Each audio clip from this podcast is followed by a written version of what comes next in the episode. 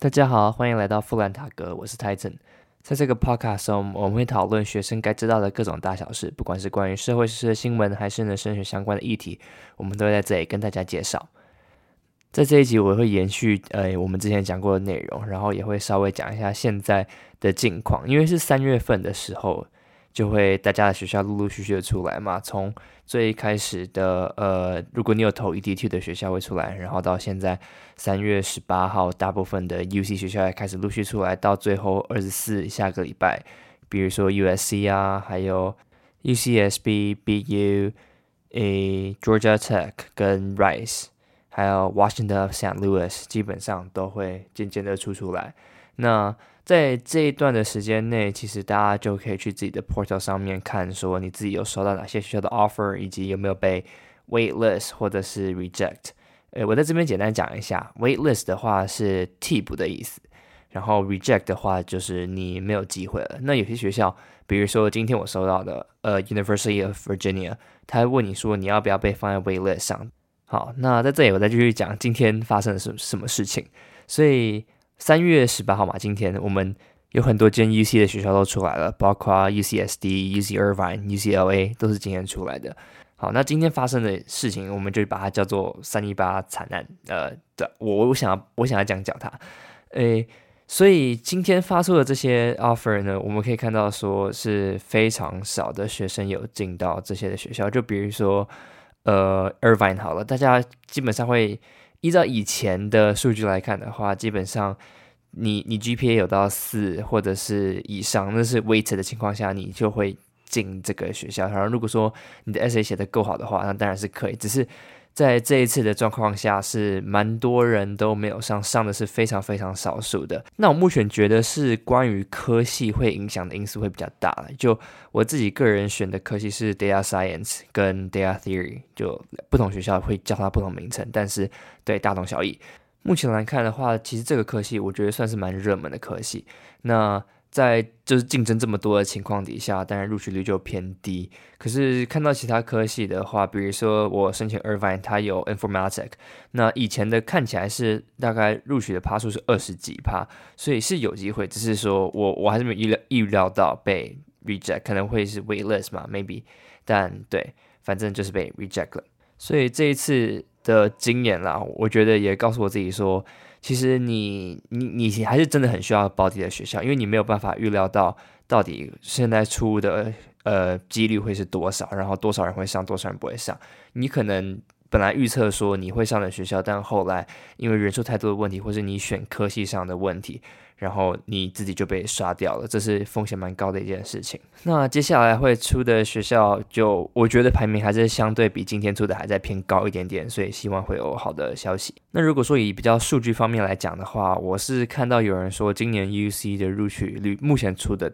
大概在对国外学生来讲，就是亚洲学生只有大概三点多趴。你会上，所以这其实是非常非常低。那加上因为加州他们砍招生的人数嘛，砍国际生的人数，然后要收更多的本地学生，所以这也是会被影响到的蛮大一个因素。就经历这一天哈，我觉得我们可以来谈谈是面对这些情况上面时的心理压力。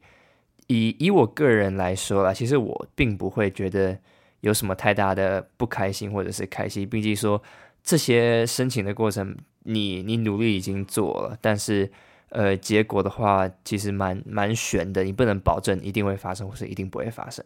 可是像有些人，他们就会觉得比较紧张，说到底自己有没有可能机会上那些呃理想中或者是对得起他们努力的学校。那如果以比较实际的方法来讲，如果要怎么诶？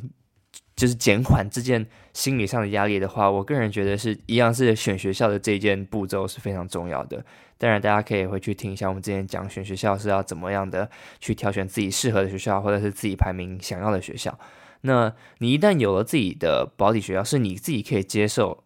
就是上了，然后你会想去的学校的话，我个人认为是就是你心理上的负担就不会那么重，毕竟。你已经有上那些你原本预期内你会上，然后呢，你也觉得 OK 可以去的学校的话，就不必担心说我现在什么学校都没有，然后我可能以后出的学校越来越难。毕竟越接近四月的学校是呃，就是上的难度会越高。再来就是，如果说你比较担心的话，那另外一个选择是，你可以选不同的科系，可能比如说你想要走设计相关的，那我个人是以以建筑为主，所以我有丢建筑，然后我有丢单纯的 design，还有 industrial design，像这种不同科系的混合，甚至有些是只有四年的建筑，它是叫做呃。Architecture and Sustainable Design 这些科系的话，会比较好分散你的风险，你就不会说所有科系都是建筑系，但是你可能因为你选的科系非常的竞争非常的强，所以呢你就没有办法排上你想要的学校。如果说以其他科目来讲的话，比如说你想上 CS，那可以往呃数学或者是统计这个方面来选择，毕竟数学跟统计它的内容是比较生硬，所以相对选择的人也会比较的少。以后也会讨论到一个问题，是到底该选校或者是选系。我相信现在就申请台湾大学的大家们，应该也会是有这个样的疑惑。老实讲，我自己也是就是在思考这一个问题。那以后如果可以的话，我也可以找我们同学，然后来大家一起讨论一下这个对于这个样的观点有什么样的看法。还有接下来是公立学校跟私立学校的部分。像是呃，有些人如果公私立学校都有的话，就会想到说，那到底去哪一种类型的比较好？因为以私立学校来讲，上课的人数一个班级的人数会比较少，但是以公立学校来说的话，上课人数会很多。就比如说一个大讲堂里面都坐满了人，那私立学校就会比如说一间教室可能顶多三十几个人上一堂课，你跟教授的互动也会比较好。因为以后在大学的话，他们会有一个叫 office hour，那是学生可以去找。大学教授，不管是问问题或者是讨论一些项目，那如果说你的同学非常非常的多，基本上你跟教授认识的机会会非常少，他认识你的机会也会比较少，所以以资源来说的话，会比较稀缺。另外一个点是，有些学校是坐落在大学城，就是那间学校，然后衍生出来的周围的范围有一些餐厅啊，或者买东西的地方。那另外一种就是学校坐落在那个大城市里面，比如说纽约大学或者是呃哥伦比亚大学，那他们就是在纽约市中心嘛，所以他有的一些娱乐活动啊，或者是买东西、吃饭的地方也会比较的多元。只是另外一个点来说的话，它的物价就会相对的比较高。或比如说，在那个 U I U C 比较偏僻的一点的地方，它的物价就不用那么高，租房子也不会那么贵。还有 Texas 也是这样子的。但如果说你到了纽约或者是 L A 的话，那你的物价跟租房子的金额就会非常的高。像在纽约的话，一个月下来可能就是十几万台币，就出出你自己住的话，那如果说你跟别人分，那当然会是好一点，只是。那找下来的价格真的会非常的可观，除非你都是住学校的宿舍，只是去抽学校的宿舍也是有一定的难度，因为第一年是说确定你会有宿舍可以住，只是后来的话你就要去抽，不一定保证说你一定会有宿舍可以住。那有些学生也会选择有不同的体验嘛，所以会自己出去租房子，那这也是另外额外的开销。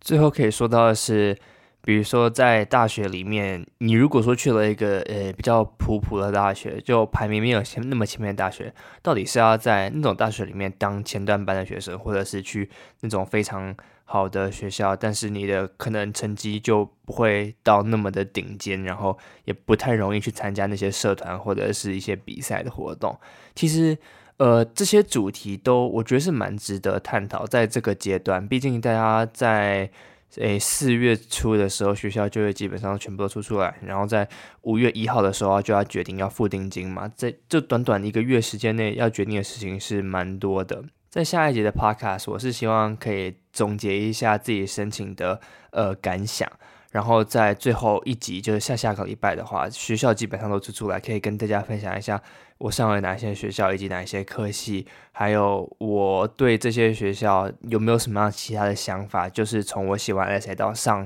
那些学校之后的一些观点。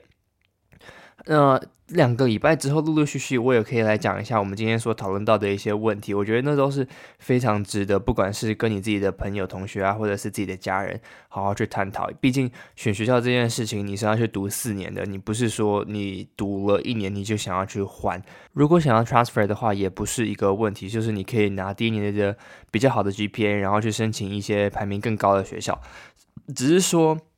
嗯，这个相对来讲，你需要。花更多时间在重新申请的第二次部分上面嘛，所以不如就在这一段时间好好讨论这些问题，然后以后的 podcast 主题也会围绕在这些问题上，邀请各种同学来讲讲他们自己的想法，也希望可以帮助大家更好的决定到自己最后要去哪里，以及找到一个自己喜欢。会享受那个环境的地方。还有，如果说你的学校就申请的没有那么的顺遂的话，我觉得也不要给自己的压力那么大。就比如说一开始申请 ED，你如果说没有上的话，就自乱阵脚，或者是自己。放弃说哦好，我可能都没有机会。最好的办法是好好就执行你原本预计的计划。那今天这一集的 podcast 就差不多到这边结束了。如果说对刚刚我讲的一些问题有什么样的想法的话，大家可以尽量的跟就是身边的朋友们讨论，希望可以让大家找到一个最适合自己、最喜欢的一个大学去念。也希望不管是在之后或者是未来几年来听到这个 podcast 的人，在这段时间有更好的大学，可以上更好的学校。OK，这里拜大家拜拜。